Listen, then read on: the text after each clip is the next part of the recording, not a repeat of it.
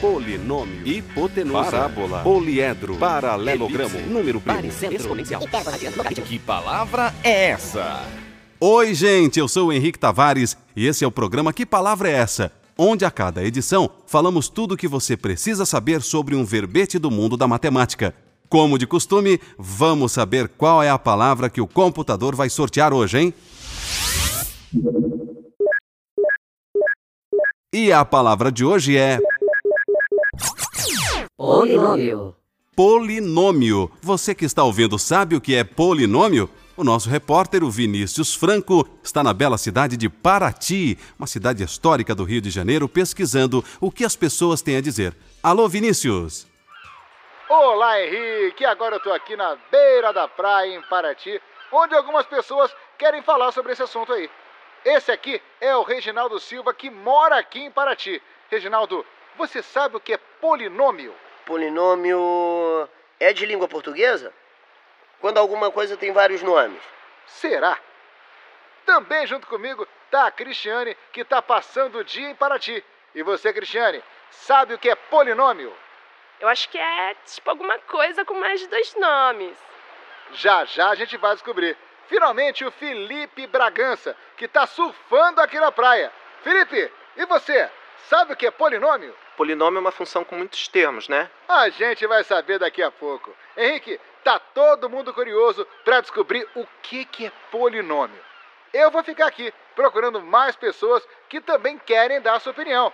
De volta para você. Vai daí, Henrique. Obrigado então, Vinícius. Vamos dar início então, gente, à discussão sobre os polinômios. Aqui do meu lado está o professor de matemática Jorge Cabral. Oi, professor Jorge, seja bem-vindo. Olá, Henrique. Obrigado. Eu é que agradeço a sua presença, viu? Professor, para começar, você vai nos explicar o que é um polinômio. As respostas das pessoas em Paraty estão corretas ou não muito? De fato, Henrique, a etimologia da palavra polinômio remete a algo que tem vários nomes. Explorando o conceito matemático da palavra, podemos dizer que o seu significado remete a vários termos. O entrevistado surfista deu uma resposta até que satisfatória, mas não é tão simples assim. Então nos explique, professor, o que é um polinômio de verdade? Na verdade é simples, Henrique. Vamos por partes. Polinômio é uma expressão algébrica envolvendo uma variável e formada por uma soma finita de vários termos, nos quais a variável é elevada a um número natural e multiplicada por uma constante conhecida. Nossa, professor! Tipicamente, um polinômio é uma soma finita de termos do tipo a vezes x elevado a n, sendo a uma constante numérica, x a variável e n um número inteiro maior do que zero ou igual a zero. E dessa definição derivamos as expressões como função polinomial, equação polinomial, etc. Certo, professor. E pode nos dar um exemplo de polinômio? Sim, Henrique. As funções afins e quadráticas são exemplos de funções polinomiais. X ao quadrado, ou 2x menos 3, ou ainda x elevado à quinta mais 4x elevado à terceira menos x mais 10 são exemplos de polinômios. No entanto, as expressões envolvendo senos, cossenos, logaritmos ou exponenciais não são consideradas polinomiais. Entendi. E por que os polinômios, professor, são importantes para a matemática? Eles são simples de manipular algebricamente se comparados com outras funções e numericamente também. Afinal, são compostos essencialmente por somas e multiplicações. E os polinômios diferenciam-se entre si? Digo, existe alguma classificação importante para os polinômios? Uma das primeiras classificações que se faz do polinômio diz respeito ao seu grau. O grau de um polinômio é o valor da maior potência da variável que aparece nele. Por exemplo, funções quadráticas são funções polinomiais de grau 2 e funções afins são funções polinomiais de grau 1. Muito bem, professor. Faremos um pequeno intervalo e voltamos já já com mais questões sobre os polinômios. Daqui a pouquinho. Polinômio, hipotenusa, parábola, poliedro, paralelogramo, Elipse, número primo, exponencial. Que palavra é essa? Oi, gente, estamos de volta com o programa Que Palavra é Essa? Onde estamos falando sobre polinômios. O professor Jorge Cabral está aqui do meu lado. Está explicando. Opa, tem alguém na linha? Olá, Henrique. Olá, professor Jorge. Meu nome é Humberto Félix e eu trabalho com computação gráfica na cidade de São Paulo. Olá, Humberto, como vai? Tudo bem? Qual é a sua pergunta? Estou bem, obrigado.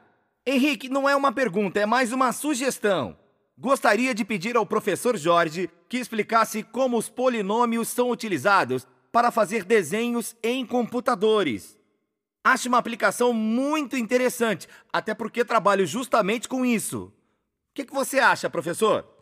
Muito bem lembrado, Humberto. Aliás, obrigado pela sugestão. É o seguinte: os gráficos gerados por funções polinomiais são amplamente utilizados em computação, tanto para coisas complexas como desenhar cenário de jogos, quanto para coisas mais simples, como desenhar as letras quando você digita algo no seu editor de texto. Desenhar letras, professor? Letras não são desenhos, ou são? Um computador precisa saber desenhar as letras, do mesmo modo que você precisou quando foi alfabetizado. O computador, entretanto, faz isso através de uma série de equações matemáticas que desenham cada um dos trechos que compõem uma letra. E como isso acontece, hein? Você pode dar mais detalhes desse processo para nós? Claro, Henrique. As fontes em geral são compostas por vários segmentos de reta unidos.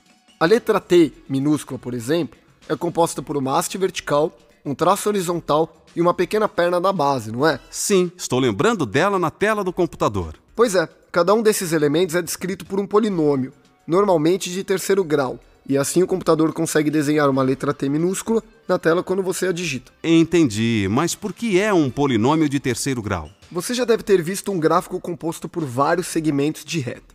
Ele tem vários bicos, normalmente onde os segmentos se encontram, não é? Sim.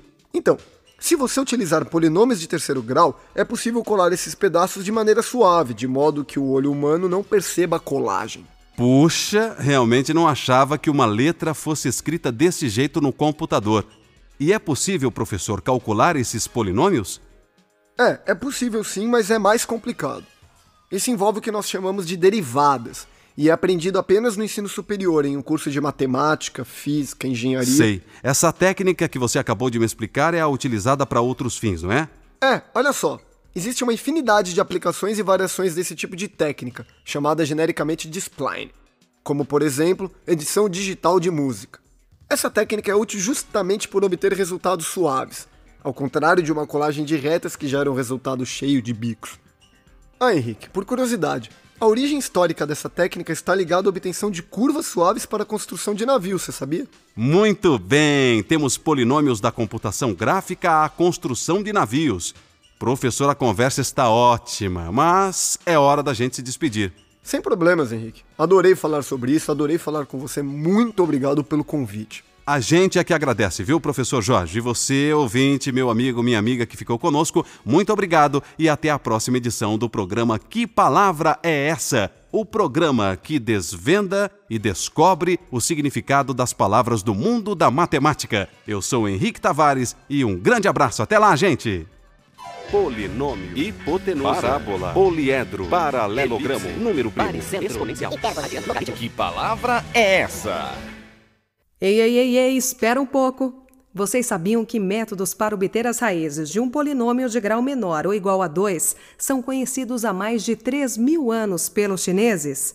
Pois é, mas a coisa foi bem mais complicada para os polinômios de graus maiores. A partir do Renascimento, muitos matemáticos se dedicaram a encontrar fórmulas e métodos que dessem as raízes de polinômios de graus 3, 4 e 5. E essa busca foi cheia de sucessos, fracassos, conflitos pessoais e até mesmo traições. Se vocês ficaram curiosos, leiam um pouco mais sobre a história da resolução das equações cúbicas, que são as equações polinomiais de grau 3.